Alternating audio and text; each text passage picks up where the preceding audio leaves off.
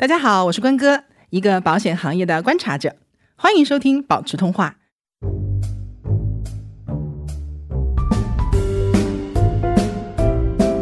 我们年轻的时候看很多那种玛丽苏小说，霸道总裁爱上我那种的，对吧？我们也中二过。之所以喜欢这种桥段，我觉得还有一个原因就是你没有尝到你自己做这个霸道总裁的滋味是什么，就是你们来做小白兔，我来保护你。有很多人可能看不明白这个人，我到底要不要跟他结婚？我觉得我最开始的就是，我找这个人肯定要跟我爸相反。你是对你爸有多大意见？你是要找那些没有你父亲性格当中缺点的？对对对。不知道为什么，就是我在我老公面前就张嘴就来，抓住最细微的细节去夸他。你是怎么做到又能带孩子，又有六块腹肌，然后又这么有格局，不拉不拉的，反正就是根本就不过大脑那种的。你知道吗？非常的敷衍，有时候。Hello，大家好，我是关哥，欢迎收听保持通话。我们今天的话题呢，比较贴近生活啊，叫做有了娃还能不能追求自我了？对，嘉宾突然间自己说话，感觉有点出来。我今天请到的嘉宾呢，是我的好朋友啊，是一位大学老师李老师。大家好。嗯，李老师呢是确切的说，我们的关系应该是你是我呃很多年的同学朋友的媳妇儿。对对，就是我们从姻亲认识的，对吧？呃，然后我们两个人其实有很多的共同点，这也是为什么我们我会找李老师过来和我一起聊这一期话题。呃，我们俩共同特点是这样的啊，首先我们都是有自己的工作和事业的女性。是妈妈，是。对，呃，我们大概也处在同样的一个阶段，就是我俩的孩子只差半岁，对，我们怀孕和养育孩子的过程基本上都是同步，对，几乎同步，并且是经常是在一起的，嗯，对。另外呢，我们还有一个特点，啊，这个可能也是我们今天会多聊的一个地方，就是呃，我们俩都曾经在孩子还比较小的这个阶段，嗯，离开家庭，呃，到外地去工作或者是求学。对，之所以想聊，呃，一方面呢，呃，因为我也看了很多的，比如说论坛的讨论呐，包括现在很多的这种，尤其是从女性的角度来讲，就是对婚姻、对生育这件事情，其实有很多的声音。呃，因为我平常的工作可能会对法律的东西像了解的会稍微多一点嘛。然后讲到婚姻法的时候，新的民法典里面婚姻法的部分的时候，呃，就会有一种感觉，就是当大家了解了婚姻法的一些具体的规则之后，就有一种不想结婚的感觉，尤其是女性。对吧？就是感觉我身边年轻人很多，其实有一点恐婚恐育，对吗？嗯，你的你的学生会有这种情况吗？我我学生真的太小了。对，那天那个问了一下，他们竟然是零二年吧出生的，然后我就想说，我真是使使劲儿，我觉得都要把他们给生出来。真的，因为我是比较实际的一个人啊，我觉得说大多数，尤其我身边真正接触到的女孩子们，真正很肯定自己说我就是不要结婚，或者说我不要生孩子的，几乎是不太有。其实，大家更多的还是说我想谈恋爱，有机会的话我还是想结婚。生孩子这个事，可能有些人会没有想好的怎么样，但是非常确定的我要丁克的也很少，因为我也认识几对丁克的家庭，他们自己其实也会有一些思想上的一些波动嘛。呃，所以我就觉得呢。既然我们真实的世界是我们还是有很大的可能性，我们要走入婚姻，并且要生儿育女。嗯，我也想讨论一下，说当我们走进婚姻，然后生儿育女之后，我们作为妈妈，作为女性的这样的一个有自己工作的一个状态的时候，我们的真实生活是怎样的？好，对，而且我们两个人的状态，就觉得好像还不错，对自己觉得其实还不错，就是比较算满足吗？你满足吗？我满足。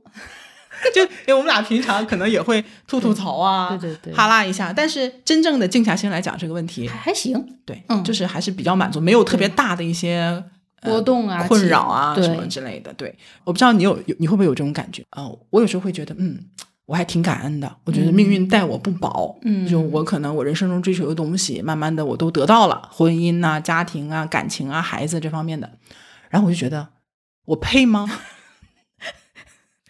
没法接。我要说你配，感觉好像不太好。就是我会觉得说你值得拥有，嗯，对我，我觉得我是两种想法都存在。就一方面呢，我觉得，嗯，我我为之做了很多的努力，那我获得了一些，这是一个很正常的结果。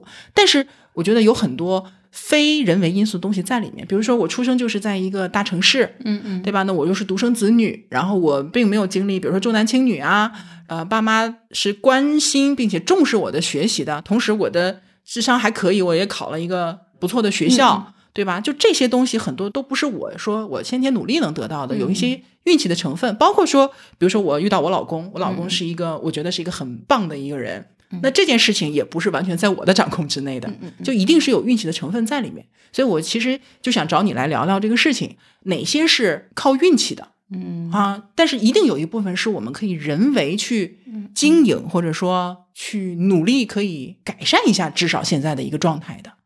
你刚才这个状态哈，特别像我之前韩国有一个 JPY 的老总叫朴振英，他就是一个非常聪明的，然后他就觉得他目前为止有的这些东西，其实百分之九十都是靠运气。对你现在的状态就是正好跟他是一样的，我就特别不敢说，哎呀，我所有的成果或者说我今天所有获得的一切都是我个人努力得来，我不敢讲这句话的，因为我有时候会想说，假设我是一个。生在偏远山区的一个家里很多孩子的一个一个女孩子，然后家里可能有弟弟妹妹，我没有机会去上大学。我在上海念大学，我就很很早就接触到大城市，接触到就是全国很开放的理念，很多的机会。如果我没有的话，我现在可能是什么样子？嗯，我有时候会想，然后我会觉得说，即便我聪明，但是缺乏了某一些外在的环境因素，我还能获得今天所有的东西吗？所以就成功人士永远知道自省。就就就我不 我现 就不能说成功，而是觉得说，我想把这里面分析一下，剖析一下，对，剖析一下，比如说我主观能动性的东西在哪里，怎么样能让自己的生活提升？包括说，嗯，我们女孩子，嗯，男孩子我也没有角度去讲，我也代表不了，也可以，可以有老公吗？我下次可以找 找关嫂聊一起。对，就女孩子，如果你未来觉得你有很大的可能是要迈进婚姻，然后要成为母亲的话。为之做什么样的准备，能减少未来婚姻和生孩子这件事情给你带来的一些负面的影响？因为确实是有，肯定会有，对，一一定是会有的。那有什么可以降低这件事情？这个是我一直以来特别想聊的一个话题。我们我们聊一聊我们那个经历吧。行，希望能今天聊透哈，聊开。嗯，呃，你和我还不一样，对我要就补充一下，就李老师呢，他是。韩国梨花女子大学的研究生和博士生，对吧？对 对，很厉害。就韩国一有什么政治动向，然后那个学校就跳出来要弹劾总统。对对对对，很有立场。就是我的所有的那个校友们，都是各个领导层的夫人们。哦，真的啊，在背后影响着韩国政治。哦，对哈。那也，你老公岂不是就是跟韩国这个统治阶级？可以一会儿再说他。嗯，来吧。对，你是什么时候去的？我是我们家孩子三岁的时候。最开始呢，因为在学校工作，不可避免的，你是研究生，你不可能带着这个学历一直往下走了。嗯。然后呢，我在研究生毕业了之后留校，呃，其实对继续学习啊，没有什么太多的想法。嗯。因为当时的想法就是，我得找一个男的呀，因为我是属于那种很想结婚的人啊。你不排斥？我不排斥，不排斥。而且我觉得我是属于。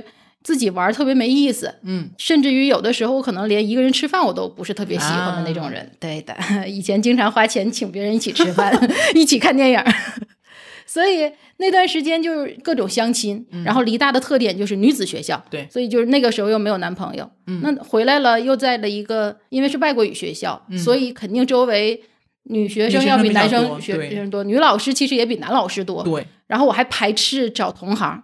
啊，你不想找老师？我我绝对不找，是因为离得近。对对对，就是如果不成会尴尬，对吗？而且有各种口舌，你知道吗？今天，比如说我结婚了，然后他今天跟哪个小女生、哪个女老师说话啦，谁又传过来啦？就是到处都是眼目，对对对，就那很好啊，其实天天生活在 CCTV 机下的感觉。学校会这个样子的。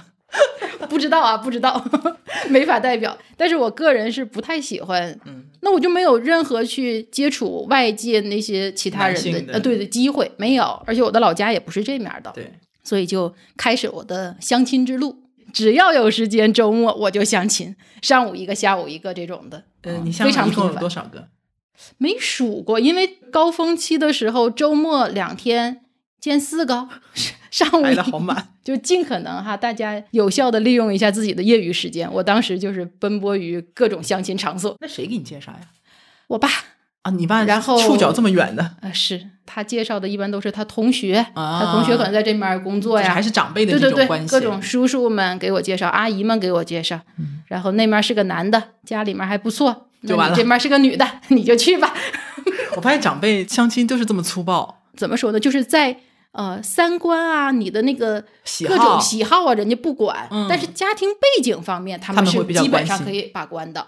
嗯，这个还这跟同龄人介绍就不太一样哈。有可能你看，哈我就从来没有成功的介绍过别人嗯谈恋爱，因为我自己首先就 pass 掉很多，我自己在看这两个人是否合适，我就觉得算了吧，我觉得这两个人不合适。同龄之间介绍的话，可能更以情感呐、或者是两个人是否合适啊、嗯性格啊、爱好啊这方面看。所以渐渐渐渐渐，后来我现在就是关哥的同学，对 我们的教主，对我高中同学 是我的高中同桌，对，嗯。然后你也是你们共同认识的同学，是我同事，他给介绍的，嗯。然后就觉得还不错，嗯，所以就交往交往，处一处，就这样。哎，我其实也一开始也没想到能走到婚姻里面，就是挺舒服的两个人在一起。然后他也是正好在正确的时间内出现了正确的一个人，对，嗯，嗯，我好像之前也跟你提过，就是如果他在我的初高中，有可能就是我看不上的，这个我完全理解，是吧？你也知道，我觉得有一点挺好的，就是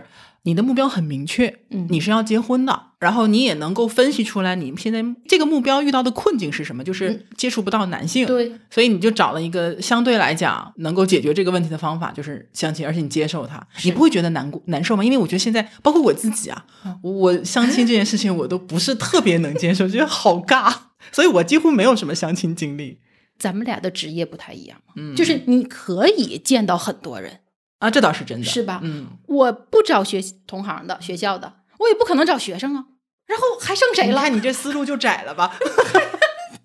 不不不不啊！对，还有一点就是，我的确要找一个比我年长的。现在还 觉得小鲜肉还挺好，但那个时候不行，那个时候不能接受比我小的。嗯，你还是比较想要一个稳重，对然后成熟，对，就能包容我的。听起来感觉就是比较适合结婚的那种对象。是的，嗯嗯，而且我相对来说，我其实虽然出国呀还是怎么样，在外面有一些留学的经验，但是我还是骨子里面挺保守的一个人。我觉得这样的家庭，就是男生像一个磐石似的，就在家里面蹲着。定海神针。，对，就是我可以像风筝一样，但是他那根线永远是他不是说有好多人不是说男生是风筝，女生拽着线吗？哦，我觉得那样的话家里面不稳呢，哦就是他那个吨位来说，你就觉得 就是我可以去飘，对吧？你可以放心，对对不让让男生去飘，对吗？是不是这也是一个思路，对不对？你看看，然后找完了之后，本来那那段时间呢，就陆陆续续周围的人其实有开始读博的了，嗯嗯，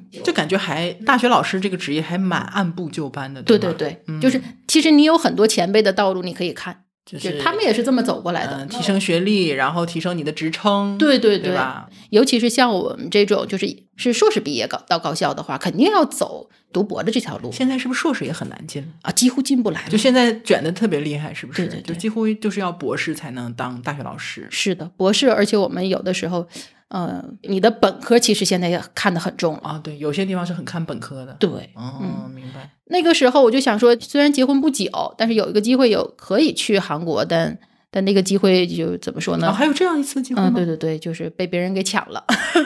那时候还没有小孩儿是吧？那个时候没有小孩嗯，所以我的前辈们是这么跟我说的：你要不然呢，就是早一点读博，嗯，在孩子出生之前，你把你所有的东西都给弄的，就所谓的把，包袱那些东西都给弄利索了，嗯。学位也好啊，甚至于你的职称也好啊，嗯。都弄干净了，然后你去生孩子、孩子养嗯。孩子，这样的话，你的注意力会集中在一个点上面嘛。嗯，但是还有一种呢，就是你你如果要是不行的话，那你就等生了孩子，然后把他出手了，你可以带出手了，让别人帮忙了对对对然后你再出去读。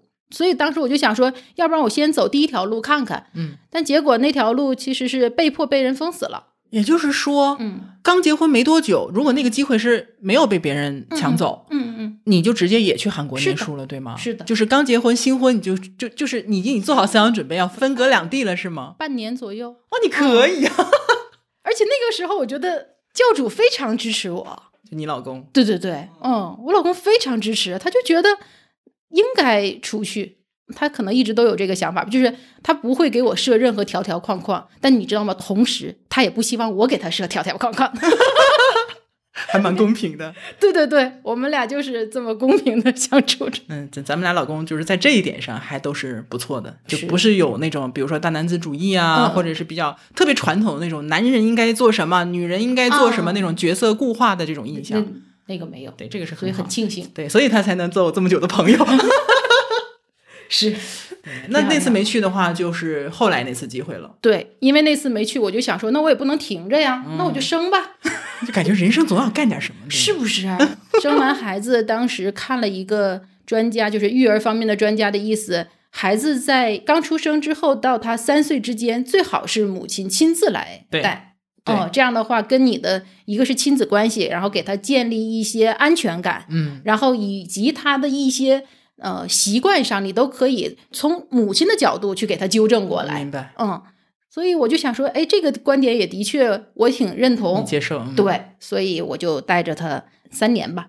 只不过从他两岁开始，我就得去想着我要就等他三岁之后，我就开始规划，对我要如何去读博了这件事情。其实我是拿了将近一年一年左右的时间开始去计划这件事情。还挺提前的，哦，因为我记得当时我我印象里你其实还是有点纠结的，就是有点舍不得的感觉。啊，对对对，我给你那种感觉，应该是我刚生完孩子这不久，我稍微有一点点产后忧郁症的感觉。你有吗？哦，现在回顾的话，稍微有一点，就是在他六个月之间，我是不可以别人碰他的。所谓的别人，就是除了我和我老公以外，任何人碰他，我就觉得不舒服，嗯，哦，特别难受独占欲，啊！对对对，那个那个占有欲，这是激素分泌的结果，可能激素变化的结果啊。那段时间刚好是我刚生，我们当时也没有什么太对对对多接触，嗯然后那段时间稍微有一点点，到后来的话还好。所以就是规划了大概一年。对你规划什么呀？首先，我得带着我老公去了一趟韩国。那个时候，我要提前跟我的呃硕士时期的指导教授要跟他联系。韩国的话，其实也多多少少吧存在像国内这种，就像排队，他也不是无条件的一直在收收收，嗯对不对？名额的，嗯，当然，所以我就带着我老公去了一趟韩国，也相当于互相认识一下，见一下。然后当时就把我想要读博的想法跟我的指导教授聊了，他当然非常欢迎我，对不对？但他也提到了现在你应该注意什么什么什么。然后呢，再加上孩子这这面的准备呢，我是不希望我走的时候给他立刻送幼儿园。这样的话呢，孩子又离开我的同时，又离开了家，就是两个巨大的变化。对对对，所以我就提前了半年，那个时候跟呃我们学校里面有一个幼儿园，嗯就把他给送到学校幼儿园，就相当于两岁半的时候。大学真好，还有幼儿园。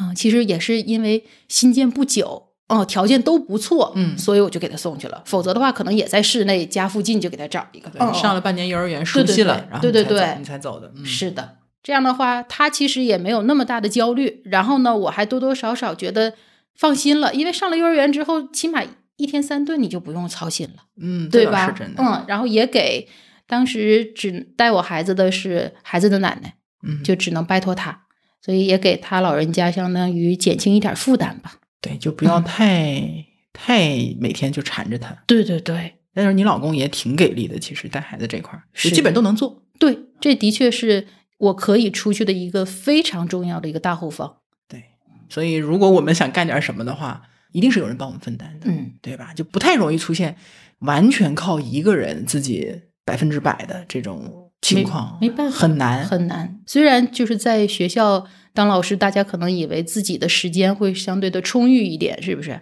但有的时候排课的话，你你有可能是最后一节课的话，那你你也接不着孩子呀。那这个时候家里边有孩子的话，的对呀、嗯，他也不行的话，那只能是奶奶、爷爷或者是姥姥、姥爷。所以其实我觉得生孩子实际上是一个考验家庭团队协作能力的一个一个事情。但是其实你去去韩国，在首尔嘛，嗯嗯，也很近呐、大连和首尔多近呐、对呀、所以我最开始还觉得我也不太想出国，为什么呢？就是每天晚上都在跟我们家孩子视频。刚开始的时候，他还抱着手机不放，因为妈妈在那头，他就总是说“妈妈出来，妈妈出来”这种。啊，好但是，可爱。嗯，但是到了后来，他干他的，我干我的。对，有时候我去你家，就是一个手机放在桌子上，然后你在那边就看你在那里写论文啊，或者是吃饭呐、什么的，然后你们家娃在那里疯跑，是吧？那时候他有的时候都不怎么瞅我，但没关系啊。就他他能感受到妈妈在嗯陪他，对对吧？所以这个问题也没有想象的那么的可能困难。对，不像真是十几年、二十几年，那时候打个电话都得对拿个买个什么国际卡呀什么的，现在根本就不存在这种。对，而且也没有什么时差，就一个小时。对对对，对，然后再加上我我有假期，然后孩子的爸爸也会带着孩子去韩国。嗯，其实如果我去首尔的话，我我觉得我肯定每个礼拜我都可以回来，因为就一个小时的航班。我我当时是因为拿着那个国家留学基金委的奖学金，嗯，它是有一定的要求啊，的他不允许你这么频繁的回来，是吧？他甚至于就是规定了你一年只只能回来一次，给钱得稍微听话一下。我觉得也是因为他需要你在集中一段时间之内做出来一些事情，嗯，否则你这么频繁的回家再回来的话，你肯定在学业上面也会有就是保证你的这个学习效果。效果和质量。对，那从这个角度来看的话，呃，我猜肯定会有这种情况，就是女生或者是妈妈在生育完之后，嗯，可能会在职场上遇到一些机会啊，或者说不是机会，但是她自己可能想去提升，但是就会说，碍于作为妈妈这个角色，我可能要花很多时间在孩子身上，结果就没办法，就放弃这种这种机会。嗯有些是被动放弃的，比如说有一个外派的任务啊，或者说是跳到一个新的地方去啊，有一些可能是主动的，就是我有机会晋升，可能我也不往上拼了，甚至有一些就直接辞职了嘛，啊，对吧？我是想说，嗯，有些时候还是要稍微的坚持一下，是吧？对。就是你，你看看你能不能把这件事情和你的家庭真的是找一个比较平衡的一个点，对，嗯别上来就开始说我想放弃或者是怎么样。嗯，家里面如果有后盾，然后呢，你们家孩子还是属于那种相对天使，然后他对对分你们家挺天使，我们家这个就不太天使。就是你把所有的一些情况都给他列好了之后，让孩子做出选择呀什么的，就是他会从小你你跟他说明白这件事情，你把这件事情给他说开了。对我，我真的看你在视频里面教你女儿读绘本，哦，我觉得好 好佩服啊！在视频里面教读绘本，就是很多人就天天回家，可能往沙发上一坐，他都懒得，或者说没有说这种高质量的陪伴。你发现没有？其实不在于时间多少，你天天陪在孩子眼前，天天只是刷手机，你也不跟他有多多的交流的话，嗯，你还不如对你这种你视频读绘本，而且是双语绘本，你知道吗？又有英语，又有韩语，又有中文，我在旁边都傻眼了。当时是应该是想给那个谁吧，给孩子他爸稍微一些自由，打个就是放松的时间，好体实是这样。贴呀！对，因为毕竟我要不在的话，他是主力，尤其是到周末的时候，他还希望给我婆婆一些呃放松的时间，所以嗯几乎好像周六周日吧，都是他自己在带。嗯，那那男的一天有时候我也过去帮着带带，对对对，因为两个孩子可以一起玩儿。对对对，是的，就是孩子只要一玩，这些大人全都不可以躺平了。对，但其实你这个，我觉得还相对的比较水到渠成一点，就是你的这种呃没有太多的纠结，实际上。对，应该是没有。那你这么讲的话，我感觉我的经历还稍微的还困难一点儿，但是其实也还好。嗯嗯，你看，呃，你是孩子三岁，三岁，我是一岁半，一岁半。就是我走的时候刚好是你要准备的时候。啊，对对对，因为我们两个孩子差了半岁嘛。对，我觉得你也在观察我那个时候的状态，打我。我好像问你了，对，咱俩其实聊过这个话题。我是这样的，就是孩子出生之后，我们我们休差不多将近半年的产假嘛。我产假其实就是完全我自己带，咱俩都一样。对就是除了出了月子之后，基本就是自己带，其实很好。嗯呃，当然前提就是孩子也还行，没有什么太大的问题，比较相对比较健康一点。有一些可能确实有一些不是妈妈一个人能搞定的。嗯嗯，然后休完产假之后回去又上了大概一年左右的班。嗯。其实回去半年的时候，我就会觉得，呃，我可能想要一些突破，嗯。因为因为我是做金融的嘛，然后那几年刚好呢，就是中国的金融业有一些变化，有一些变化，然后就产生了很多的机会。我我等于说有一有一些很成熟的同事都离开了，嗯。当时刚好赶上一波股市的牛市，就大家非常浮躁，哦，就大家除了在见客户做一些工作之外，就是每天就是在关注股市。所以我当时有一个特别想破局的一种想法，然后我就开始动了这种跳槽的心思。然后突然有一天，就有朋友介绍了一个 offer，或者说一个机会，就是去香港做类似的一个工作。嗯吸引我的点在哪里呢？第一，它的这个平台肯定是好的，嗯因为我原来在花旗，嗯然后香港那边是渣打，都是比较有实力的。在我们一般人看来，这两对，就你知道吗？就我没去之前也觉得好高大上，对吗？花旗已经很高大上了。但其实也很普通，就是个外资银行而已，不要有这种滤镜，你知道吗？呃，甚至啊，我真的觉得，如果你是一个，比如说学金融，或者甚至说你家庭条件挺好，有这种资源的人，你真的可以去尝试一下去进这种公司。嗯啊，它没有那么，其实没有那么高的门槛，但是从机会收入的角度来讲，其实还是不错的。嗯嗯嗯，所以这个机会，第一呢，它平台很好，它比可能我拿到的其他 offer 看起来平台都要好，并且呢，第二点，它是在香港，嗯这对我是一个巨大的诱惑。一方面，我作为一个八零后，我对香港是有情节的，你知道吗？我们小时候看港片长大的，对吧？就有一种情怀。然后呢，就觉得，呃，那边有很多的金融业，有很多的精英，那边应该是聚集了很多厉害的人在那里。我特别想去找那样的人一起工作，嗯然后向他们去学习。再加上说，我在外资银行其实会了解很多，比如说全球的金融的这些东西。嗯但是在大陆，你只能 get 到大陆的这个部分。当然，还有很重要原因是因为香港有很多好吃的，然后薪水也很好，嗯啊，这很实际嘛。对我有了孩子以后，我就更想挣更多的钱，那我就觉得最后就纠结了半年。嗯，为什么要纠结这？半年也是各种考虑是吧？对，一定是的。就我也不是那种说我今天不开心了，我明天就就辞职了，我是做不出这种事情的。我一定是我们俩都不是冲动型对我们都不是冲动型，我们都是深思熟虑，把自己纠结到死。但是真的把这个事儿都想通了之后，方方面面都想到了之后，我们才可能去做的。对，嗯，当时纠结在哪儿呢？其实跟你有其实有类似的地方哈、就是最大的问题就是孩子，孩子，嗯他才一岁，还没断奶呢。我也没有想到说我我说孩子才这么小，我还能跑到那么远的地方去，因为三两千多公里啊，是坐飞机的话直飞三个半小时，比你远多了。就觉得这个事情可能性没那么大，也是后来慢慢的了解越深，越对这个工作职位开始产生兴趣的。那我就开始考虑了，我说如果孩子这么小，我能不能出去？嗯、第一呢，断奶这个事好办啊，早几个月晚几个月倒没什么，主要就是说谁来帮我看，对吧？然后想孩子怎么办，啊，后来就跟我老公商量，就我老公也是同样的一个优点，就他我觉得就是作为男性，嗯，呃，作为至少从传统的角度去看男性，格局还是蛮大的，嗯就他完全支持我去香港这件事情，而且很大程度上是他。推着我去的对，他是鼓励我的，就没有他这个鼓励，我可能也没有那么大勇气。他的话的是什么意思呢？这个事情在他看来一定是利大于弊的，嗯因为我生完孩子就已经三十出头了，你现在还不去，你再过几年可能就更没有动力，也没有那个精力，对，没有那个劲儿、心气儿去了。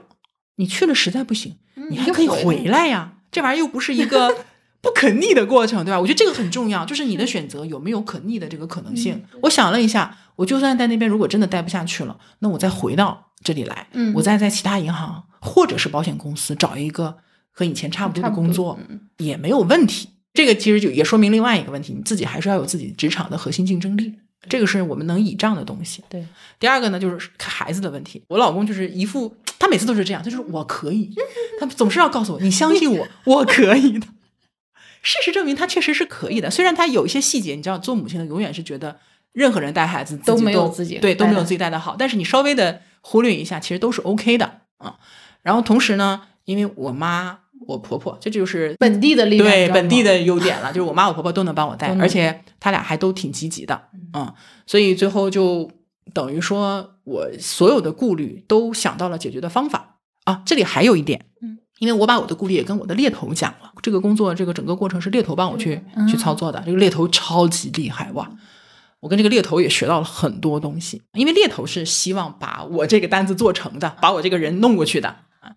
他也很很积极的去告诉我有什么样的解决方案。他说：“呃，你这种情况之前也有、嗯。啊，就家里有孩子的要过来，那怎么操作呢？就第一，未来你是可以把老公和孩子带过去的，带过去。因为我是拿香港的临时身份证，我是有资格把配偶和子女都接过去的，这是一个可能性。嗯。第二个可能性呢是香港的假期很多，有一年光年假就十八天，再加上香港东西方的节假日它都放，佛诞它也放，圣诞节它也放。” 然后再加上 九七回归之后，我们的对国庆它也放，然后后春节它也放，所以假期很多。而且我们那个时候是可以串休的，比如说周末我们上大概半天班，我就可以串半天啊，可以攒一攒。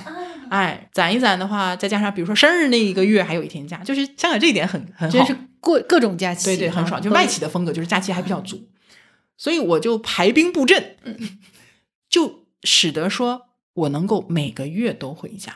我真的是，那你真是比我贫多了，我比你回家频的嗯多。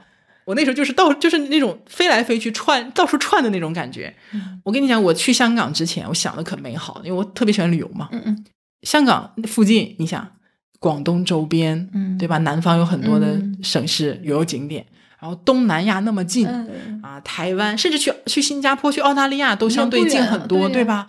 我当时想的可好了，我心想说，那周边我让我玩个遍，嗯对吧？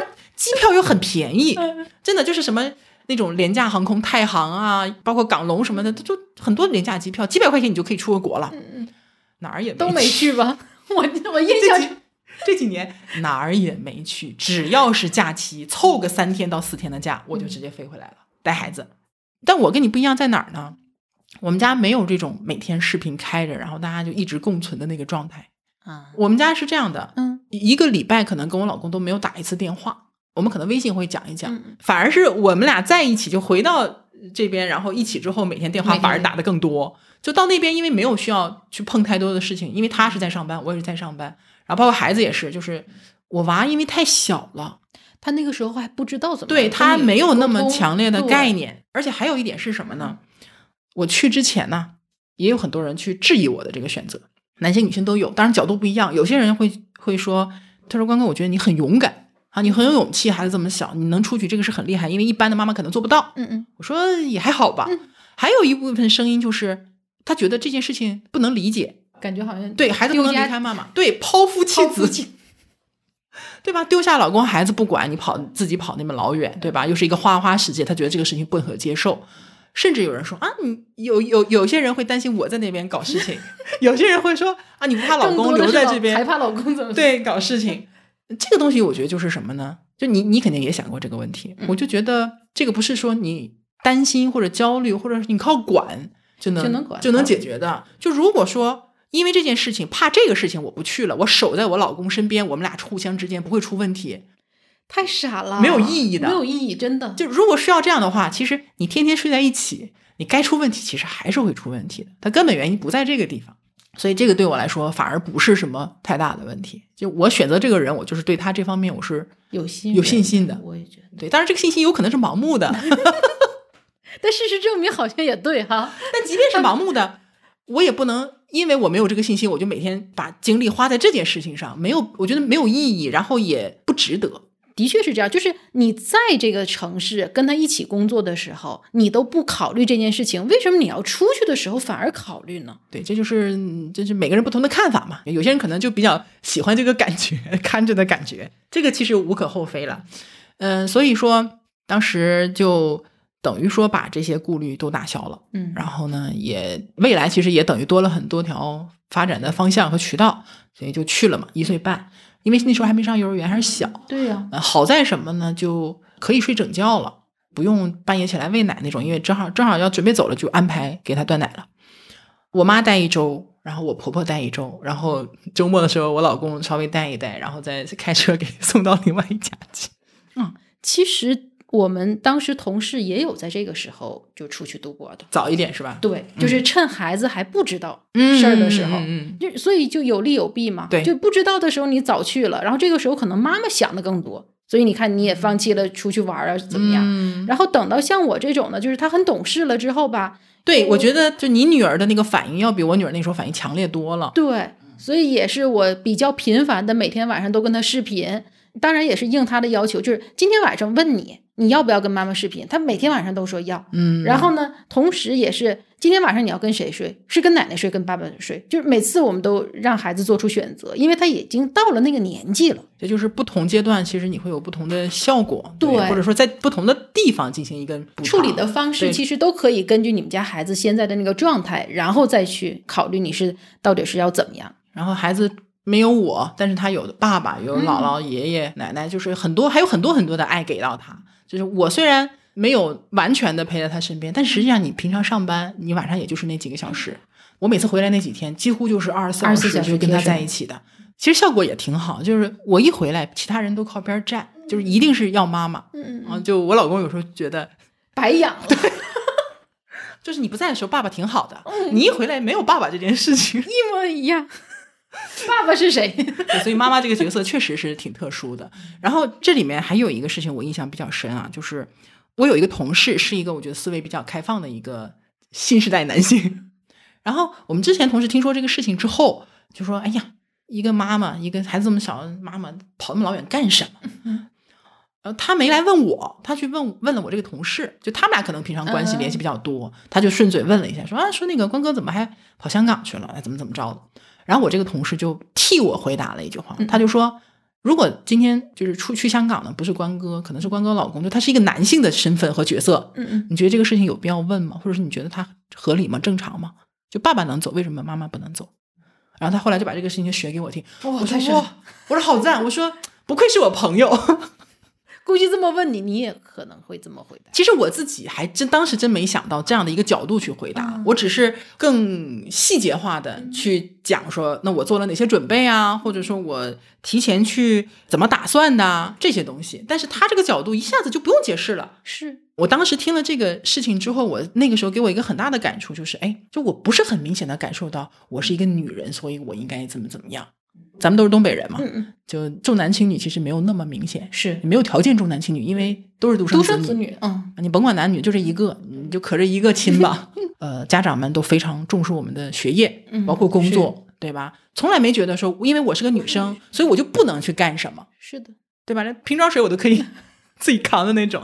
所以你看，就咱俩这两个经历吧，其实现在回过头来看的话，那段时间很快就过去了，太快了，就像没发生过一样的那种感觉。嗯对，但是后来也都回来了嘛，就是它不可能是一个常态，这个常态肯定是不行的，嗯，对吧而且你你还提前了呢。啊，对呀，因为疫情的缘故，我还提前回来了。所以现在回过头来看的话，我们都收获了很多东西，在这个过程当中，对，对吧？你有你有你的博士生学历，嗯，然后你的专业技能肯定是也是往上走了嘛，是对吧而且在这段期间的话，的确自己做了不少对我今后比较有帮助的一些事情。对吧？呃，你看我也是，我收获了我职业道路上的一段还不错，就简历上还蛮好看的一段经历。嗯嗯，然后实际上我的专业水准，我去看待我专业内容的这个角度也更加的嗯开阔了。然后，而且就是去香港的这段期间，我也收获了其他一些意想不到的东西，比如说我自己写了公众号，对吧？一写写了这么多年，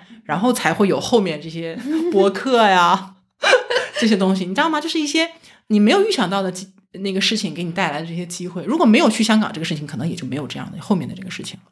所以，其实回过头来想，我就觉得，嗯，都是对的。是当然不是说选择是对的，而是我们做了努力，让这个选择变成对的了。对对对，但是有一个问题啊，就是、嗯所以说我说我们我们是幸运的，我们处在一个，比如说一个算算比较大的一个城市，嗯，对吧对，然后呢，我们的家庭环境也好，我们周围的环境也好，都对我们做的这个事情他是接受的。但是有很多人，你都不用说嗯 结完婚去留学啊，或者说去外地工作，他可能只是不在家里面找个人结婚，他只是要出去求学，可能都没有办法做到，是，对吧？所以就这一点来讲会有，这部分一定是运气的部分。所以我就很建议大家哈，就是千万不要觉得好像这件事情。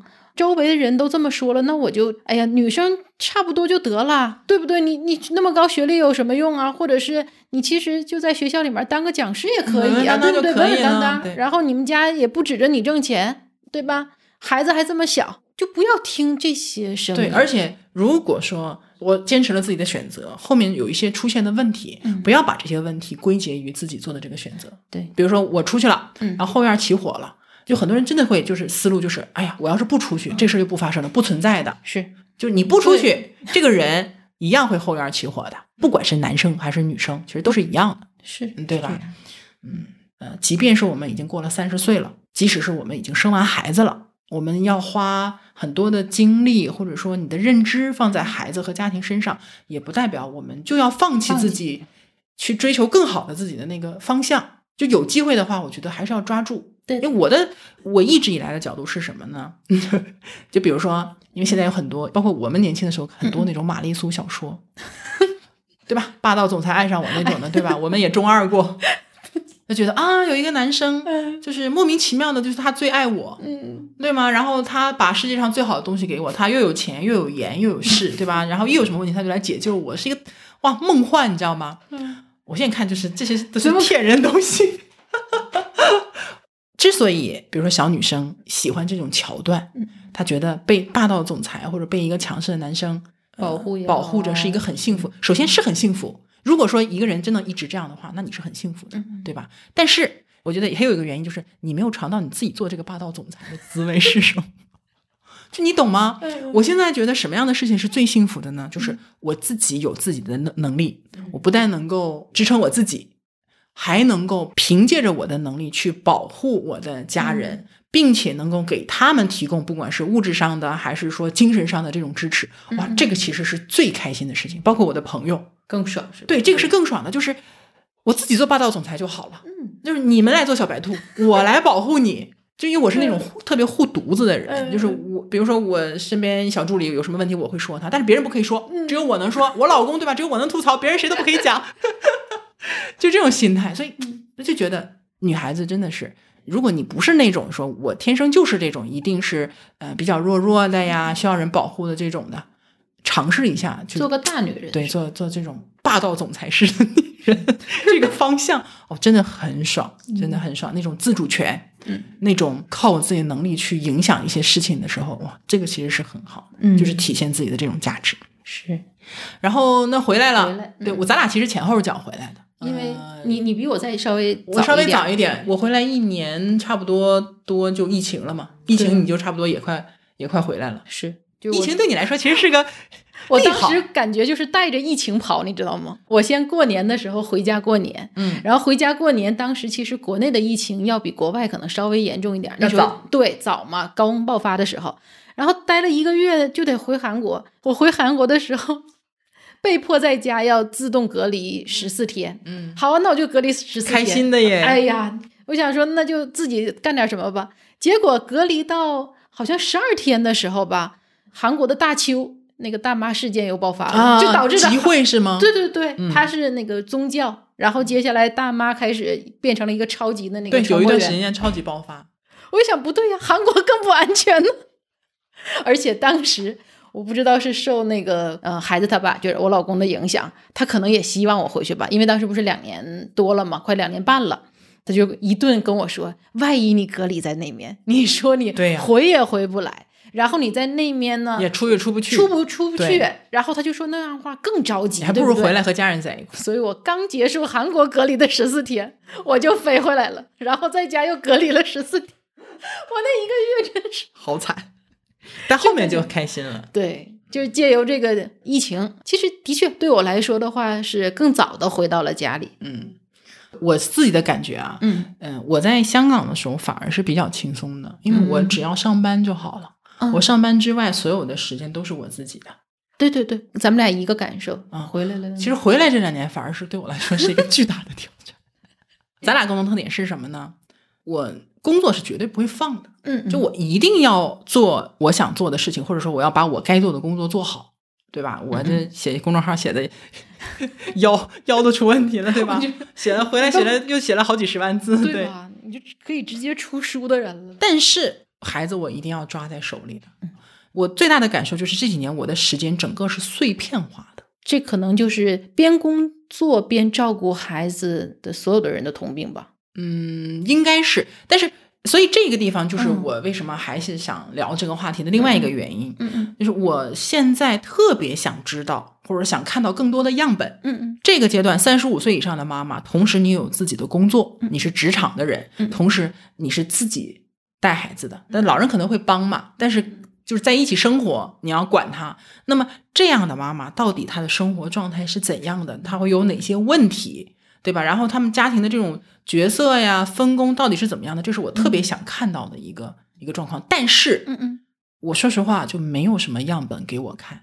我在我的工作当中接触到的两类人最多，嗯一个呢就是已婚的男性，嗯另外就是未婚的男性和女性，缺失的就是那些已婚的生完孩子的女性。嗯比如说老婆，关键就是他们也不太聊自己的媳妇儿，他不像 你看我，出来只聊工作，对你像咱们聊天，就是三句话不离老公孩子，对对吧？当然咱俩肯定是这样，我跟年轻人可能也未必是这样子，嗯对吧？但是我会经常提到我老公，嗯，因为是你是割不开的这种的。对，但是我可能就不太能听到嗯一个结了婚的男性，嗯他会经常的或者说呃至少能让人有印象的提他的老婆。嗯，我不能说总结出来一个什么规律，但是这是我目前遇到的一个情况。但我们俩因为职业不太一样，因为我是在高校嘛，嗯，所以我周围那些女同事其实都跟我是一个状态。对你就是完全一样的样本对，所以要听吗？啊！要要要要，但是呢，我这个样本派跟别的人可能不太一样，嗯因为我不是那种朝九晚五的上班族。当然，也有一些行政的老师，他们肯定是朝九晚五。嗯我是纯上课的，你的时间其实也是比较碎的。对嗯我就是学校有课我就去，没有课的话，那我就可以不用在学校，那我就回家。但是呢，老师是一个什么样的职业呢？就是你如果想闲下来，其实你有大把闲下来时间。但是嗯你如果想要，比如说我们说的俗一点，就是你想往上追求，你想往上走的话，教师这一岗的话，从讲师开始，副教授啊、正教授，你得做出点什么来。是的。对，你像老师的话，那你就只能多写论文、申请项目。很难躺平。那我的时间就变成了，我是感觉大家都说回家了，就你上完课不就回家了吗？那回家之后你要不要备课？你要不要写论文？这都是隐藏隐的藏的工作。对，所以那次你提到了，就好像没看到三十多岁像我们这种中年的妇女哈，又上班又带孩子，到底是在干什么？我觉得可能就是这一段时间让我们有一点儿不太知道自己的那个自己时间在哪里。对我觉得感觉人生就是什么呢？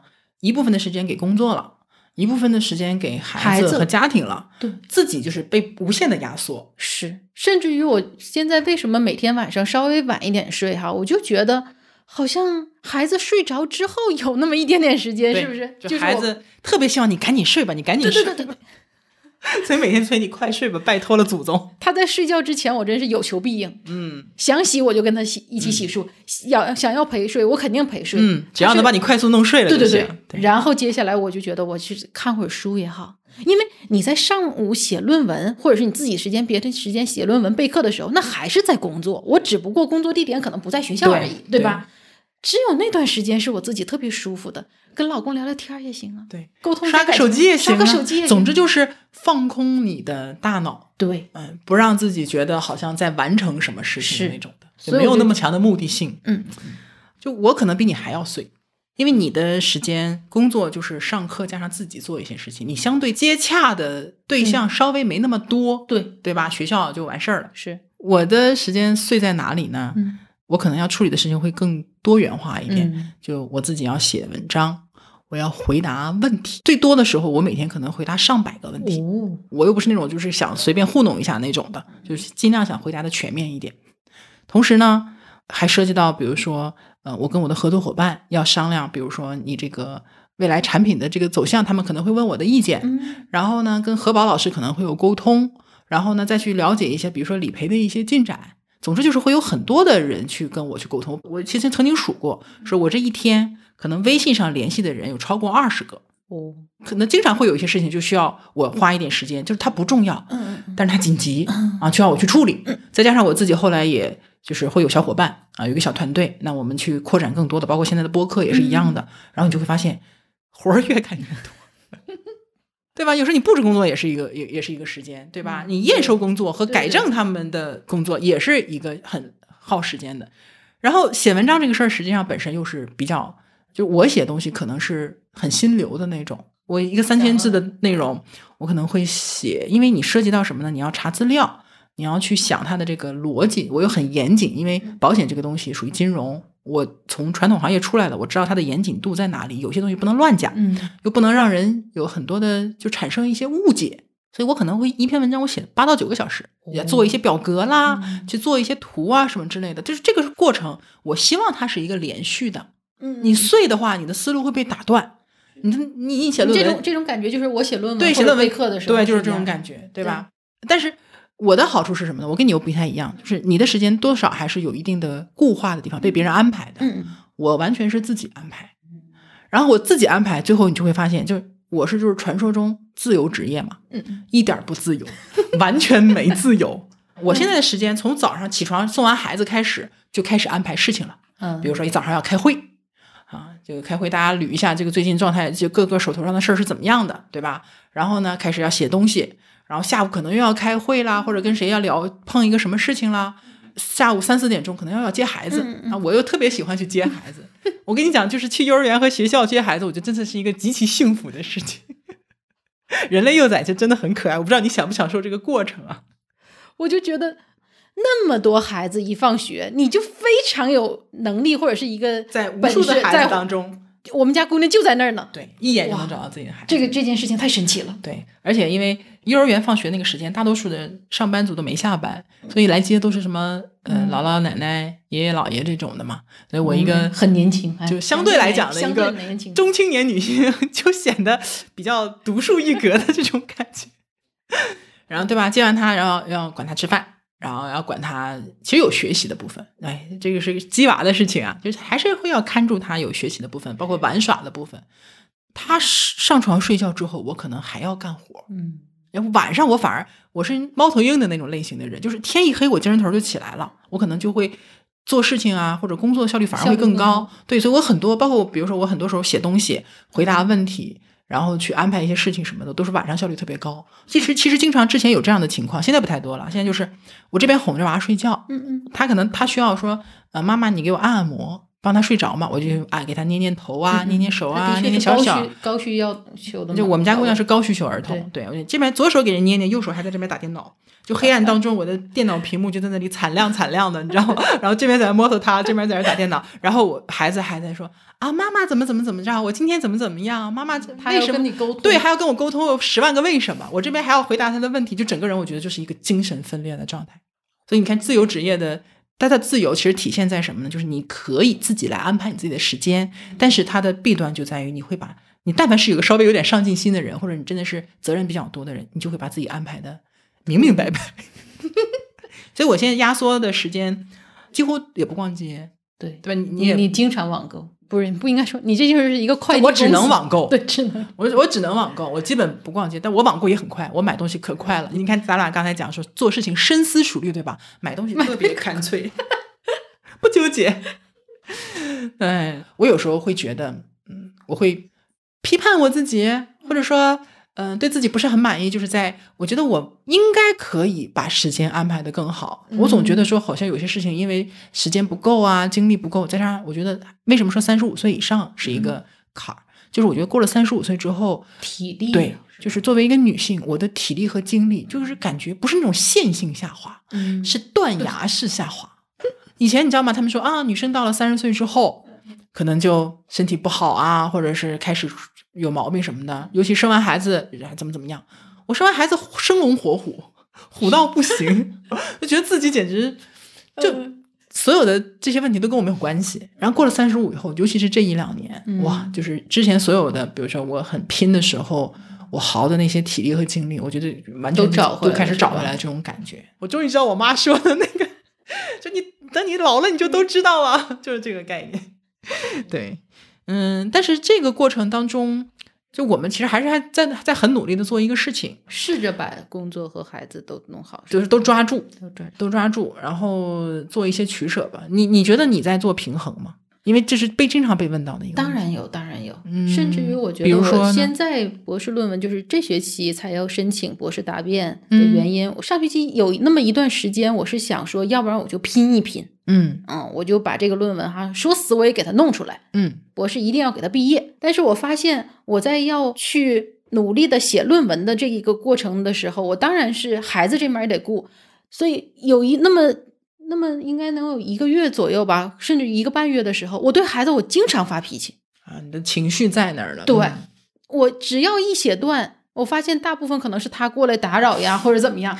当然没办法，就是他一定会牵扯你的精力。然后一旦你这个经历过去了之后，我又是一个就很难捡起来的你的线头找不着了。根本抓不到，我都不知道我写到哪儿。甚至有的时候，我真是感觉我是在乱写。第二天的时候，我要把我写的东西重新再看一遍的时候，我就想这写的是什么东西啊？自己一顿批判。所以那段时间让我就觉得我我好像不能这样，甚至于我觉得我如果这种状态一直持续下去去的话，对我孩子是不公平的。嗯我这一段时间听到一个我的同事，他是什么情况？就是为了写论文的时候，他把他的孩子彻底的放他婆婆那儿了，嗯，就是不物理管隔绝。对，就是不管。所谓的不管，就是早上八点出去，然后上班，上完班之后我一直在单位待着，嗯一直待到晚上四点半单位下班，然后回家了之后我也去个咖啡厅，那真是十二个小时，十二个小时那么写。然后我就问我自己，我可不可以？当然不可以，为什么不可以那是我的孩子，啊？你还是不能物理隔绝是吗？当然不能了。而且我知道我们家婆婆带孩子之后，她会出现的那些问题，因为在这一过程当中，每个人风格不一样。，对每个人都是不一样的。老人有带孩子的优点，当然也有一些我们可能会觉得一些老人带的弊端出来。嗯然后我觉得我的能力是，他带完那个弊端之后，我得花很长一段精力，我才能扳扳回来。对，那与其那样的话，那我就自己来，对吧？所以你说我有没有放弃？我觉得我上学期就是放弃了我自己，我可以把我这个时间再延长，那我就这学期嘛，对吧？我发现突然间我这个心态放下来了之后，我们家孩子就变得很可爱了，可不可爱全在你的主观印象里。他又好美啊！然后每天我就觉得他怎么这么有意思呀，说的话也很可爱，学校分享的那些事情我也觉得，嗯，好好玩了，就是别把自己逼得太紧了。嗯嗯，我觉得是这样的哈，就是咱们俩都属于什么呢？就在各方面可能要求都会比较高。你比如说，我在视频平台上关注了一些那种五点就起床，然后给孩子做早饭，然后他说挑战一千天给孩子做早饭不重样的那种视频，看我就觉得我就觉得妈呀，我说这也太好了吧！我说你家还缺不缺 三十多岁的孩子了是吗？然后我就觉得那是我的理想状态，就是我我看到那个视频的时候，就有一种我自己代入的状态，就是我也早上起来哈，我给孩子做各种各样的早餐，然后让他吃。嗯但我们家孩子是一个食欲不是很太旺盛的孩子，你做什么他可能都不太愿意吃的那个样子。你最后就是变成什么呢？你很累，起也起不来，对对，做了也不吃，完全达不到理想状态。结果就是算了，给你买个饭团热一下，嗯，喝杯牛奶，吃个水果，就随缘，对，别饿着上学去就得了。对就发现真的得降低要求。嗯然后比如说有时候，比如说老公带孩子，嗯，多少你会，你一定会找出你觉得他带的不好的地方。你任何一个人来都是这样子的，你要告诉自己，让他带，别掺和。这个情况我在韩国的时候的确出现了，嗯就是我我们家老公对孩子有一个要求，他可能没做到，然后呢我就看不惯，然后当时我就在韩国的时候就这个闹心呢，你知道吗？他怎么？爸爸，这个时候你只要稍微软一点、弱一点儿，咱家孩子就顺着坡就下来了，对，非得呛呛吗？然后后来我我其实跟你是一个心态的，那我也管不着啊，对不？我离这么远的话，你说我我还能怎么的啊？我说这个这个不听，那个那个不听，那咱就别说了。就是摊上这么个爹，那是娃的命运。对 就你知道他是一个纯理科生，对对对，对大直男，嗯，然后钢铁直男。我是一个纯文科生，嗯所以最开始是因为性格不一样，然后互相吸引了，然后嗯在一起。但就是因为这个不一样，所以我发现啊，原来在育儿方面三观一样，但是具体事情上面呃还是有各种小细节，这就让人特别抓狂比如狂。说，比如说，他要求我们家孩子不动的去吃饭，就是啊坐板板正正的。我明白，我们家那明白吗个也是腿放下。哎，对对对，然后吃饭的时候不许说话。他们好刻板，都一样。然后我就想说，他妈也没这样啊，关键你他妈他从来他爸也自己也没有多多规则。是不？我觉得这个就是男，当然不是说性别造成的，就是他的这种性格和我们的性格区别在哪里呢？我们有很强的共情、同理心。就小孩子做什么事情，其实我是可以带入他那个状态去想，说小孩子为什么会这么做。是的，是的，对他他们就很难。而且我跟你讲，我觉得这两个人都有一个特点，他们会看到现在小孩子的一些问题之后，他就会觉得自己在同样的那个年龄段，自己是做到完美的。前两天那个数学卷纸就是这样的，他就觉得我们家孩子没有数学思维。我就想说你，你六岁的时候、七岁的时候，你已经都没开窍的时候，你干嘛呀？因为人很多记忆都是其实是错错误的，就他就觉得我希望你是作业都是自己完成，不需要爸妈去催的。他就印象里就是我从小作业都是自己完成的。他甚至于觉得我从来没把作业带回家过，啊对对你怎么会在家里写作业对呢？我我都很直白的，我说 不可能，我说那是你自己 自己幻想出来的你自己，而且那个时代的教育和现在的时代的也对，也不一一。样，对吧所以其实还是会有一些小的矛盾，也想掐死他的。哎呦天！我不光想掐死他，我不说我在某几个夜晚里头，我就想说，我怎么跟他离婚之后去分割财产？你都想到这一步了吗？就是这种琐碎的事儿让你特别抓狂，因为你知道你可能改变不了这个现状，就是第二天他可能还这样。对你也就是想想，嗯，你属于我们就属于给你一个种子，咔咔就开始想后面的很多事情的那你人。说这个时候就特别喜欢像像有你这种闺蜜嘛，就是我跟你一起说，然后你就帮我讨伐他，对，一个是讨伐的，再就是给你告诉，哎呀，很正常，无所谓。是不是？因为我我我的情况是我对我老公有滤镜，关嫂永远最棒的。我已经把自己洗脑洗得很成功了，就是我老公最棒，我老公最好，我老公什么都好，因为他确实很多地方他做到了，包括你们家也是。我就觉得，如果说一个婚姻它是一个相对来讲比较好的一个状态，应该有一个共性，就是呃双方都是朝一个方向使劲儿的。对，呃，我记得我跟我老公没结婚谈恋爱的时候，就是我曾经年轻的时候我也很作过，嗯，很中二啊，很梦幻呐、然后就觉得啊，那个你应该猜到我在想什么呀之类的，反正就是啊，反正想起来现在好尬啊，脚趾抠地的那种。但是后来就慢慢的就开始有一些就是心得，嗯就是说哦。说男生其实他的心思可能不像女生那么多，嗯或者那么细腻。很多男生他其实还是蛮大条的，嗯所以呢，不要让他们猜我们在想什么。对我们刚在一起，我就跟他说的很清楚，就是我说我需要的是什么样的人呢？我需要一个特别宠我的人，一个能够在细节上非常包容我的人，因为我从小就是在一个就还是要求比较严格的对对这样的家庭成长起来的。就我爸我妈已经就对我有很多的要求。然后呢，我自己也是一个很有对自己有要求的一个人，我不希望再加一个人来要求我了。我希望这个人就是包容我，对，宠着我。但本身我也不会有什么太大的问题嘛。他就听进去了，然后他就一直实践着这个事情，哦，我就觉得很舒服啊。嗯而且有一个很有趣的点在于说，你刚才说，嗯如果你老公是你中学或者年轻一点的时候认识的人，你可能完全不会把他放在你的这个择偶的这个范围内，对吧？对对我老公其实也是的，就我以前喜欢的 啊，真的就是那种比如说阳光运动型男生，然后呃帅，可能比较招人注目的那种，哦大多数女生都会喜欢的那种类型。然后我老公就他就比较低调，然后呢性格非常平稳，几乎是我见过的性格最平稳的人，就非常的不情绪化。比如说，我没见过他大吼大叫、发火，嗯从来没有过。我认识他十几年，从来没有过。就包括说有点什么事儿，也很少看他就是会着急上火、暴躁那种。他其实会有情绪，但是他不外露，他也不会把情绪放在别人身上，这是我做不到的。所以我觉得这个是我很佩服的地方。呃，所以说我对他的滤镜比较深，我就没有觉得说。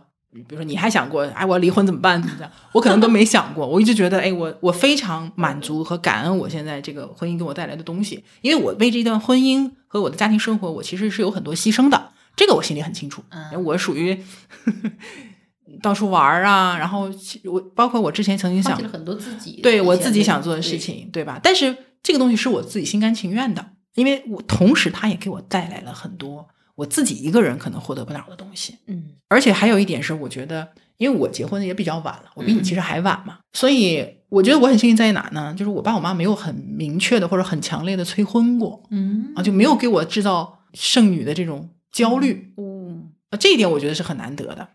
而且我觉得有一个事情我记得印象比较深啊，就是我爸爸曾经表现过出过一个什么样的一个情绪呢？就我和我的老公在谈恋爱的时候，准备结婚了，嗯嗯他比较担心的是我因为我的年纪到了，没有啊，没找到自己可惜的，对，是是？就是差不多找了一个，啊然后呢，他怕我是迫于哦。压力找了这样一个对象，然后再结婚的，嗯嗯。但是他也没说，嗯嗯。他呢观察的是我的状态，他他觉得我是真的开心，我是真的想跟这个人结婚，我不是在凑合，嗯，然后他就放心了。嗯哇，这个事情呢，有一次就是就无意间也说出来之后，我觉得，嗯，我觉得我对我爸的这个认知就马上在我这儿，我跟你讲上了好几层台阶。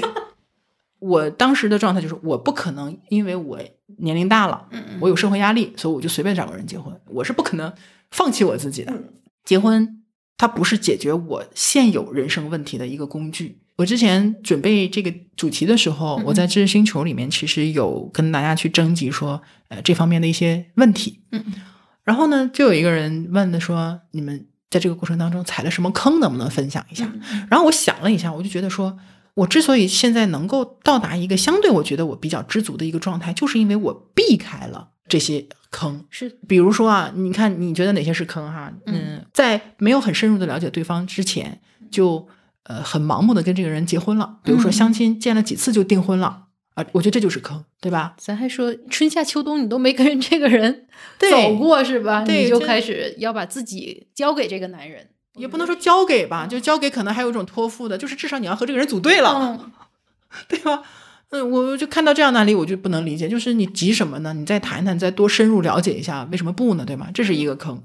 再比如说，你没有对他的父母有一些了解，再细节一点，可能对他的财务状况，比如说有没有债务什么之类的，或者说健康的状况，其实都是应该了解，这个没错，我觉得。没有错。甚至于你说到债务的话，一开始我老公在结婚之前的时候就告诉我他家有债务了。他确实是一个就是没有这方面问题的人。对对嗯。然后你说到那个坑的话，让我想到了我闺蜜，真是虽然这么说不太好，但我觉得她就是和她的家人认为相中了这个男生的财力了，觉得我们家孩子嫁过去了之后不愁吃不喝不愁喝，嗯，但是呢，她因为这个财力把这个男生给包装的太完美了，怎么样？掩盖了他其他的部分。凭我对男生的这一点点了解，我看到他当时就是带一起带过来的这个，相当于是男朋友，嗯，我都觉得特别不靠谱，就是一个所谓的富二代那种小混混蛮状态。酷的那种状态，对嗯但我就想说，他怎么就会看不出来呢？掩盖了之后，就是有钱本身不是错，有钱其实是加分项，对对？吧？我是觉得说，呃，你可以没有特别明显的长板，嗯嗯，但是呢，你不能有太明显的短板。对。而且你千万不要认为我抓住了这个人。我想要的这个金钱的这方面了之后，就可以把其他的那些东西都给掩盖住。呃，人是这样的，因为因为我嗯见过这样的例子，呃，他之前有情伤，嗯，失恋了，嗯嗯就对异性也失去了 信心，他就觉得算了吧，就是那我没有爱，我就找个有钱的钱的吧。但是你会发现，你习惯了有钱之后，你还是会去，就是越来越强烈的感受到自己缺失的那个部分，这是人的天性，我觉得。是，对吧？你习惯了以后，你就不觉得这个有钱是一个给你额外带来什么东西的，然后你就会天天觉得我没有感情，嗯，我不喜欢这个人。但是呢，你的这个物质欲望已经被带到那个高度，你下来是很难的，嗯嗯那个很痛苦的，嗯，所以就反而是进退两难。对。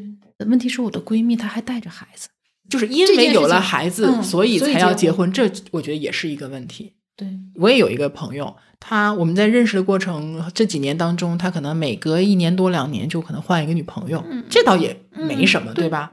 但是他后来就某一个女朋友就意外怀孕了，怀孕之后呢就结婚了。嗯，我是亲耳听到他讲，如果不是她怀孕了，嗯我可能也不是跟这个人结婚，就这个意思。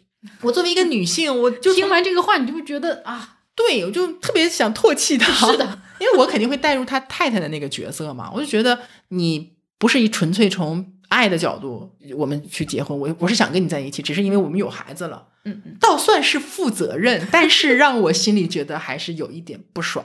当然，他们现在过得还是挺好的，就是男生本身就还是个正经人儿，嗯嗯哦。但是如果真的是有一些更大的问题存在于当中，你将来有了孩子，还是会面临这些问题，反而你两个人去退一步的这个可能性就更小，反而容易纠缠在一起，是这是一个坑。还还有，是，上次萌萌跟我讲了一个案例，嗯有一些小的地方，可能他的那种呃，就是传统的思维还哦挺、挺强的。嗯、比如说他们那边就会觉得说，你结完婚之后嗯和公公婆婆住一起是一个天经地义的事情。嗯，我好像有同学也说，就是家里面感觉是一大家子人，对，就是都家住在一起，是吧？对，嗯你看我们就不可能，对啊，我租房子出去，我肯定也是必须得小小家天地，嗯对。然后刚好呢，又是有孩子了，嗯所以就等于什么呢？就是她全职在家带孩子，然后跟公公婆婆住在一起。你就想吧，那个矛盾是非常强烈的，而且关键在于什么呢？她的老公并不站在她那一边。哇，当她和她的婆婆和公公出现一些矛盾的时候，她的老公的态度就是：哎呀，我还不是说跟我妈一般见识，嗯就是说你别跟我妈争这事儿。哇，所以，呃，萌萌就说呢，她的这个朋友的状态就是非常的被动，没有收入，要靠老公去给钱，然后又要带孩子，又是扔不下这个孩子，然后想出去住吧，又可能很难说服她老公，也很难说服她老公公婆婆，因为她当没办法跟风俗去对，抗对。就如果说真的两口子搬出去，可能公公婆婆觉得我在这个镇子里可能又抬不起头做人的这个样子，所以就是感觉困难重重。萌萌就问我，那这种情况该怎么办？我说，我说实话，你让我现在马上想到一个办法能够解决这个问题是很难的，因为前面就他把路给堵死了，对，就把很多坑都垒在一起了，对是一个连环坑。比如说，呃，结婚前没有很好的了解，生孩子不工作。当然我，我们可以探讨这个事情应该怎么做。我能想到的什么呢？第一，他还是要把经济独立这件事情先这是最根本的，这是最根本的。嗯，就首先他还是要想办法自己要有收入。我不管他是上班，可能上班比较难，就做个微商也行啊。对，就无论如何想办法，就是从就算一个月从几百块钱开始赚，你首先要有自己的收入。呃，一个是经济独立，另外一个呢，我觉得是争取她老公的共同战线。嗯就现在感觉好像是他一对三，嗯嗯，就因为我觉得夫妻两个人其实你要去沟通，相对来讲还是容易一些。就毕竟是你是他枕边人，我觉对得什么时候你这话是可以传过去的，对，可以传的，去日积月累的去影响他，让老公对你的状态是了解的，然后嗯愿意站在你这边为你争取一些东西的。我能想到的也是就是这两点。嗯，就是另外一个正面的例子啊，嗯就我认识了一个一个妹妹，嗯嗯，也大概三十岁上下，嗯因为我之前是请她帮我写过两篇稿子，帮我整理过一些资料。嗯嗯她是在一个工作的 gap 跟我去合作的，呃，她的能力还不错，嗯然后也特别配合，就是这种情商智商都不错，我就特别喜欢她，我就想说，哎，那就是你后面什么打算呢？我就开始一副大姐，就我比较关心他的状态，嗯啊，然后他正好在准备结婚呐、弄房子什么的。他说我肯定是要找工作，然后呢，正常的结婚嘛，应该不会过太久就要生小孩嗯啊。生了小孩之后，因为她和她老公都不是本地的，嗯，所以等于说四个老人都不在本地，所以你就算是有老人能过来，他可能中间会有很多的波折，嗯、又涉及到说家身体好不好呀，然后来有没有地方住啊，包括说你来回换不换人呐、能不能处得来，什么都其实都是隐患的问题。所以他提前他说我也看到这些问题了，所以我有一个想法，就是说我生完孩子之后，可能我就会辞职。嗯这是一个现实的一个选择。他说：“但是我辞职带孩子，不代表我不工作不工作。我说我说我，他说我还是一定还是要有收入的。那么如果说我能兼职，说我能够写稿子，也是我赚取收入的一个方式。所以现在他就开始积累他这些兼职的这些通道了。我能给谁供稿，或者我能去帮谁做一些呃不需要去朝九晚五的这些事情。怀孕加生孩子可能还有个一两年，但他现在已经开始做准备了。嗯，哦，我我我跟你讲，我特别喜欢这种状态，他就等于说。发现问题以后，他就去想解决的方案，然后看解决方案会带来什么样新的问题，然后他再去下一步能不能解决。我觉得他这个思路就很对。是他其实不是说感觉好像，哎，我就没有了之后怎么办？我一头雾水的那种感觉。其实只有问题没有没有解决方案。所有事情你在慢慢往下捋的时候，咱不说嘛，你就拿一张纸你就写嘛，对吧？问题是什么？甚至于你自己不知道的话，那我就去上网找啊。对你这种情况不可能多，不可能这这么多 几百年的人类历史当中，你是第一次出现。对，都有共性的。当然了，嗯回到我们最开始讲的那个问题，说你没踩坑或者踩了什么坑，其实如果真的说我们有一个把这个准备工作做在前面的话，嗯我们是可以避开一些坑的。网络这么发达，案例这么多，因为很多人就是看了什么杀妻案呐、什么什么离婚呐、这个那个的，就是说对婚姻失去希望嘛，对吧？还是那句话，就是负面新闻都是有传播意义的，然后正面的其实没有太多。但是你既然说你不可能彻底排斥掉婚姻和生育，那我们就去看说我未来的结婚和生育可能会遇到什么样的问题，我提前去把这个坑避开嘛，对吧？像我有一段时间，我和我老公就特别爱看一个节目，叫《婚姻保卫战》。那是我妈特别喜欢的。然后，然后我爸就说：“你成天老看这些干嘛呀？”然后我妈就说：“看他们打架多有意思。我觉得非常有教育意义。我看得出来，它其实里面是有一些剧本演啊，有一些是演员演的。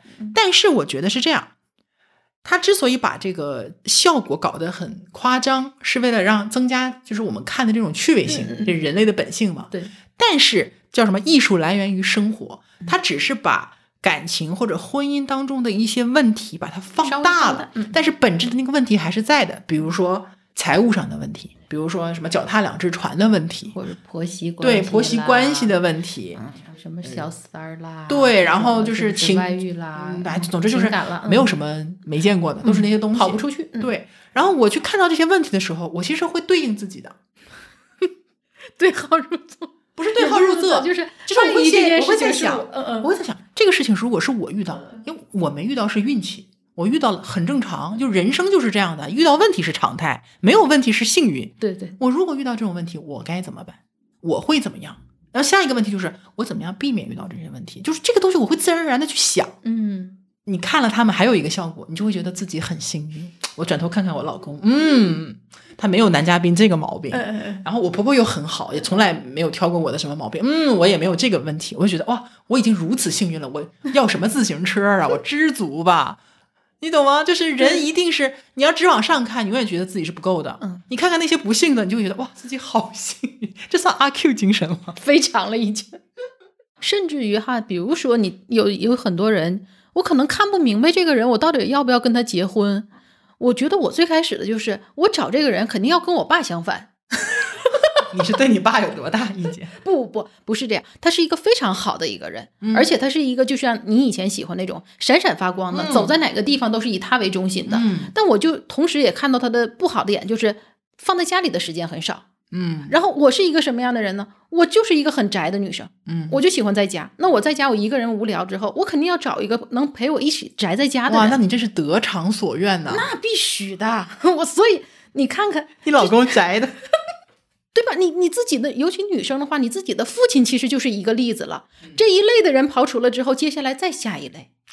就不是说要找和自己父亲完全相反的一个人，因为你你是最清楚自己的父亲他有什么样的优点和缺点，优点和缺点，你是要找那些没有你父亲性格当中缺点的，因为你已经可能忍受了二十几年二了。十几年了，就我也有这种想法，是。我爸他有他的问题，比如说我爸是一个脾气很暴的人，嗯。就我也遗传他的暴脾气，我们家整个全是暴脾气，点火就着。我只是用我的素质在压着我的脾气。我当时跟我妈还讲这个事儿，我说我只能找两种人，嗯。因为我主意特别正，我不是一个轻易被人说服的人。你要说服我可以，但是你一定要有很强的逻辑和对理由来。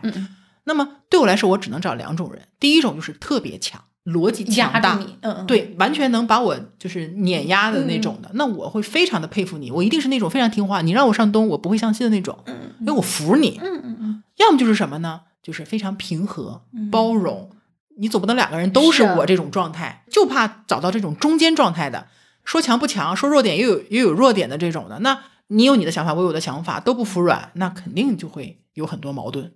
但是第一种人呢，第一他特别少，嗯第二呢，有这种人凭什么找我呀？因为从婚恋市场的角度来看，我又不是美女，嗯，这个我我这时时候同意好像有点不太好，是吗？伤着你了吗？没有，我非常有自知之明，就是我在颜值这件事情事情上没有什么特别过人之处，不是什么咱都不是对，就是普通人，普通人对，哎，嗯就是可以看，但是也不是什么让人眼前一亮的那种人。第二个呢，我的家庭背景又很，就是也没有大钱，也没有大势，嗯，对吧？所以对于我刚才说的那种很强的人来说，我提供的价值并没有什么嗯特明、特别明显的地方，就是他完全可以找到更好的一个人。当然，你说就看对眼儿了，也不是不可能，但是不是没有吗？现在，对，所以我我的结论就是说，我大概率会找一个什么样的？就是主意不像我这么正，但是呢，可能性格比较好平，哎，对，没有什么大坏毛病，就是一个呃相对普通，但是心中有大爱的那种。然后果不其然就，就我老公现在就是这样的性格，而且比我想象的还要再好。我我也是跟他谈恋爱之后才发现，哦，我和这样的人好适合。他给我的感觉就是，我完全做自己，嗯，我很舒服，我不用想太多，因为我见过其他的一些情况，这个男生一直在要求女生做什么事情，不，你要多看书啊，或者你要去做个头发，就是你会发现他会对这个女性有很多要求，就感觉你潜台词就是什么呢？你还不够好，不够的吧？对，我我周围同事也有这样，虽然他们俩现在没分呢。你这什么？这有，我看到过很多这样的，对，所以这个时候我就觉得，我老公从来没有对我额外要求过什么东西，他也从来没有说你这里不好或者那里不好什么的，从来都没有过。就是我完全百分之百的舒展我自己，哦，这个我觉得太幸福了。所以我觉得不是说我们俩有多么看准了这个人，而是我们知道哪一类的人是我们不可能。我们先排除掉那些肯定不适合我们的。对，呃，我不知道你啊，嗯嗯，我这个过程其实还蛮漫长的。我是到后来岁数大一点了之后才 get 到这一点的，因为我之前也是没有概念的。所以我说要恋爱嘛，恋爱了之后才真正知道自己是适合什么样子的。对，因为首先你你的父亲是一个标准的话，那你在成长的这么长过程当中，从初高中稍微懵懂到你第一个男朋友，接下来就像你说的，有固定的恋爱对象也好，或者是像那种短暂的也好，你都是一直在交往着男生的。那他们身上的那些东西，你一定要看呐，睁开眼睛啊，对不对？不能说他对你好了之后，哇，不行了，啊、我，我我就立刻被他的那个那一点迷惑了。我这个其实也会有原因，因为有些有些女生可能从小也没有得到太多的关爱。嗯，这个话题我不知道这么聊合不合适啊。男生的好其实有很多体现的方式，不是说简单的带你吃个饭，给你倒杯热水，这就已经嗯好的不得了的。这个是非常表面化和简单的一个东西。对人好是最没有成本的东西，是因为我们其实是要给可能还没有走入婚姻的女女孩子一些经验嘛。嗯嗯因为那你要想不踩坑避开坑，你必须在结婚之前就把某些坑避开嘛，对吧？是，那我是觉得说，婚姻三大基石，嗯，生理价值、财务价值和情绪价值，你品品，其实 来展开了说，就就这几样，是。对吧？生理价值不用想了，很很简单的事情，其实也不是简单，这里面只不过不太好讲而已。然后呢，嗯、这个财务价值，价值我我经常讲说，我说就是如果是一个读法律的人，他就知道说，婚姻关系它的本质其实就是一个财产分配的关系。嗯，其他的什么感情啊，都是虚无缥缈、没有根基的东西，它没有任抓不住的抓不住，就是你没地方讲理去，对吧？我谈恋爱分手了，或者说我感情不好离婚了，它不犯法。嗯，这就是为什么我们说女生一定要经济独立，因为你只是由对方来提供财务价值，你自己毫无财务价值的话，嗯，呃就容易出现问题。而且往往中国人会把财务价值会放大在这个婚姻当中的一个贡献。是，对吧？很多时候就是觉得，哎呀，我挣钱都往家里拿了，就是还要怎么样？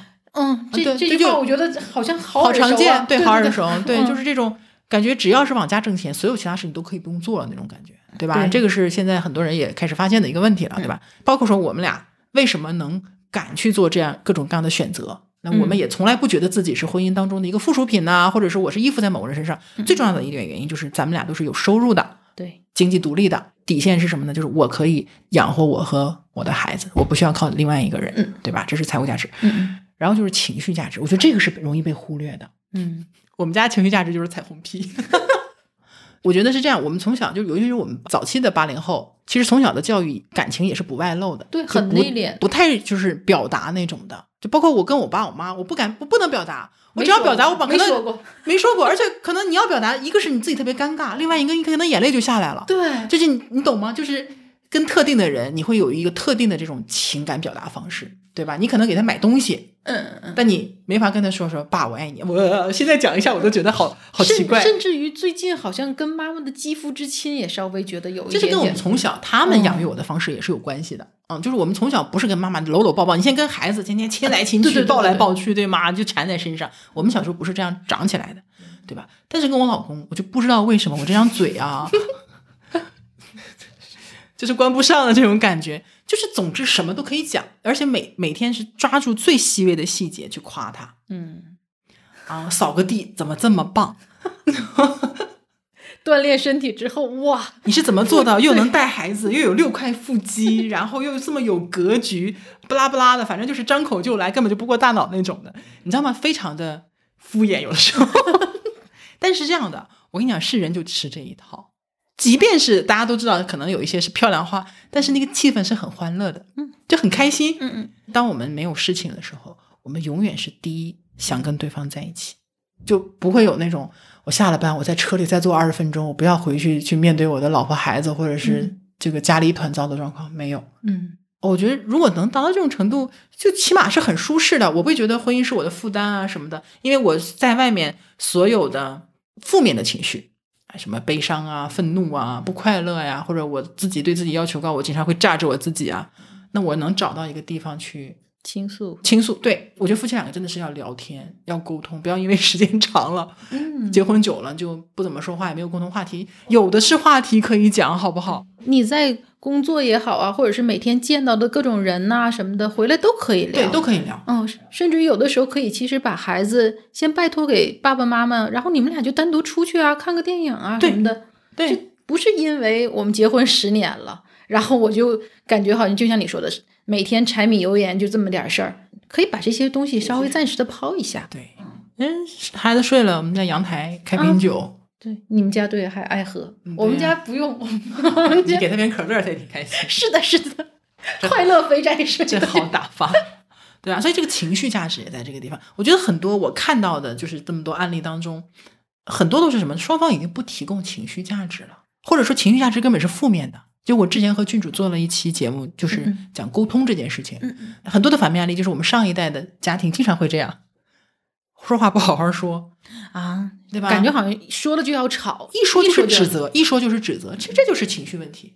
所以我觉得，如果说这三点嗯呃生理、财务、情绪这三个价值，你至少得有一点或者两点是提供的相对比较好。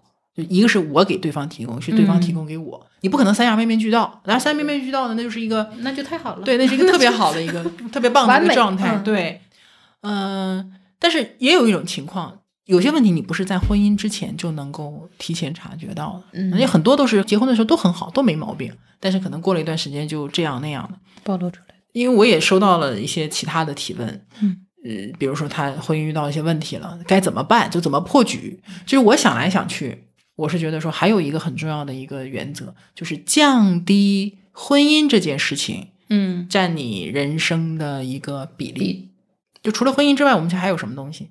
事业，对，然后还有朋友，还有爱好。嗯也就是说，如果说我除了这个婚姻之外，我还有呃很多事情可以等着我去做，还有很多地方能够体现我的价值，能够给我带来快乐，嗯那没有就没了喽。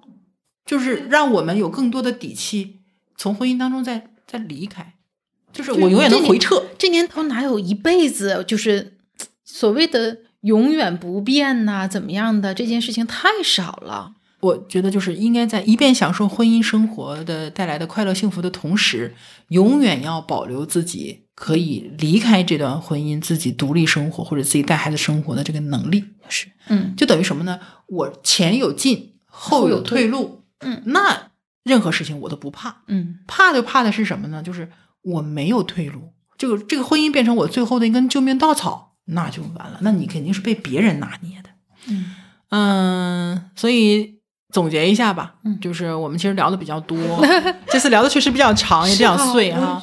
但是就是我觉得是真实，因为呃我们听了太多的理论的东西，听了太多的劝退的东西，我们刚才也讲了起很多劝退的东西，但是能听得出来，就是我们俩现在其实是属于很满意自己的现在的生活状态，起码百分之八十。就不要太满。不，嗯，我一直都觉得我是达不到那么满，我觉得对，不用满人的欲望是无限的，人是不可能满的。那如果说我们要对还没有结婚、没有生孩子的嗯嗯。姐姐妹妹们去给一点我们的经验，嗯。就第一个呢，就是婚可以不结，孩子可以不生，但我是强烈推荐该谈恋爱一定要谈啊。当然你说我就是不想谈，但是不要强迫自己个人意愿。但是如果说你是一个不排斥谈恋爱的人，就像你一样，我还是要找一些机会，嗯嗯去谈恋爱，因为谈恋爱是一个很好的去呃了解自我的一个过程，而且是真实的自我。而且如果你是希望结婚的话，嗯，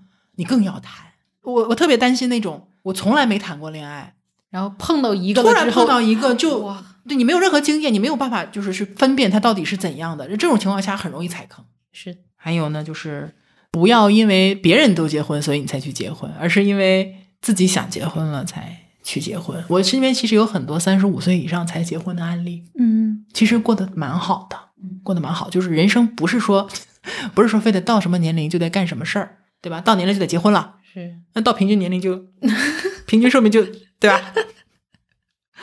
然后，因为我们女性生孩子这是一个没有办法改变的事情，所以如果生了孩子之后，你会发现女性其实更难抽身，嗯她天然的会有一些问题。当然，我们其实也享受到了男性可能享受不到的一些幸福感。嗯嗯，对，嗯、那基本就是这样了。我觉得今天其实就像是一个纯粹的聊天一样，就是两个三十五岁以上的，然后又有自己的工作，然后又有自己的孩子和家庭。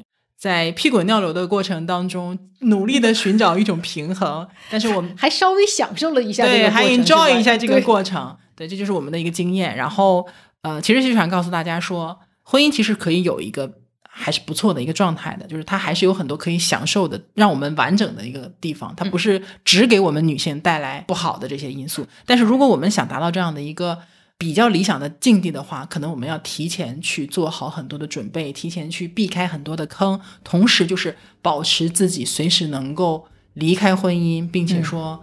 呃，有自己更多的空间的这样的一个能力在，我们就不会被婚姻这件事情束缚，那么我们就不用惧怕它。是的，如果说有这样的一个启发或者一点点的这种，让你觉得啊，原来这是这个样子的，那就太好了。然后如果说呃有三十五岁以上的和我们类似的这样的一个状态的妈妈，那我也特别欢迎你把你的状态呃留言给我们，就特别想跟大家去沟通你的状态。嗯，那今天就这样子啦，谢谢李老师来分享这么真诚的、这么真诚的来分享你的个人的经历，也是我觉得很棒。谢谢关哥的邀请，谢谢，好，那我们就下期再见喽，拜拜。拜拜。